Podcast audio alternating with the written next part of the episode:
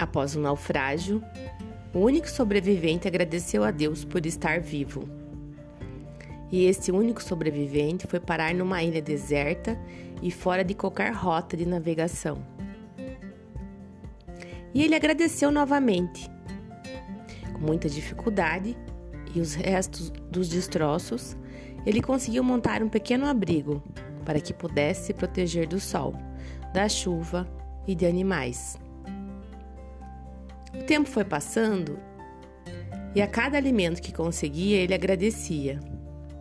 Um dia, voltando depois de caçar a pesca, viu que seu abrigo estava em chamas, envolto em altas nuvens de fumaça.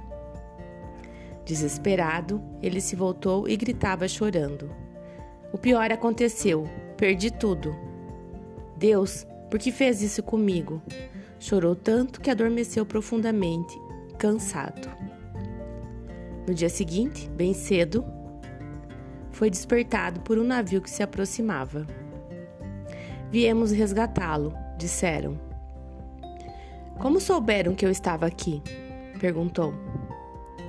Nós vimos o seu sinal de fumaça, responderam eles.